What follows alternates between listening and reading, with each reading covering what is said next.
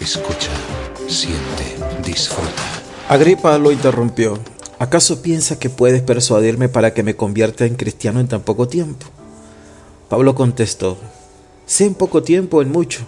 Le pido a Dios en oración que tanto usted como todos los presentes en este lugar lleguen a ser como yo, excepto por estas cadenas. Hechos capítulo 28, versículo 28 al 29.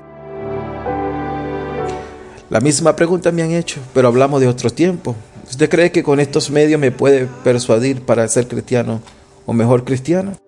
Una y otra vez. Juan Wesley decía, todo cristiano debe estar listo para predicar o morir. La respuesta, sí que creo que puedo persuadirte a ser cristiano, mejor cristiano, es sí. Tengo fe que con la ayuda de Dios, sí, claro que sí, tú y yo seremos mejor cristianos. Hay que usar todos los medios que sean necesarios.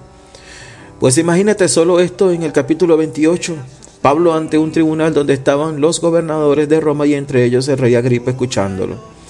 Pablo resumió cómo fue su encuentro con Dios en ese camino a Damasco y para qué lo envió Dios. Le dijo, serán convertidos de las tinieblas a la luz, serán convertidos de la potestad de Satanás a Dios, recibirán el perdón de pecados, recibirán herencia entre el pueblo de Dios. Si yo puedo de alguno o de algún modo pudiera colaborar en que esto ocurra en alguien, que logre salir de las tinieblas o de la potestad de Satanás a Dios, o recibir el perdón de Dios por sus pecados, para que sean luego herederos de Dios, pues miren, amén. Lo seguiré haciendo si Dios me ayuda pues alguien también lo intentó y lo hizo por mí.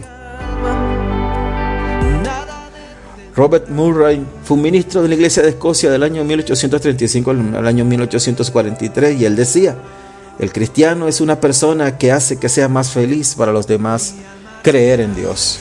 Desde Radio Innovación, Pastor Ender Santiago. Una y otra vez tu amor me rodea.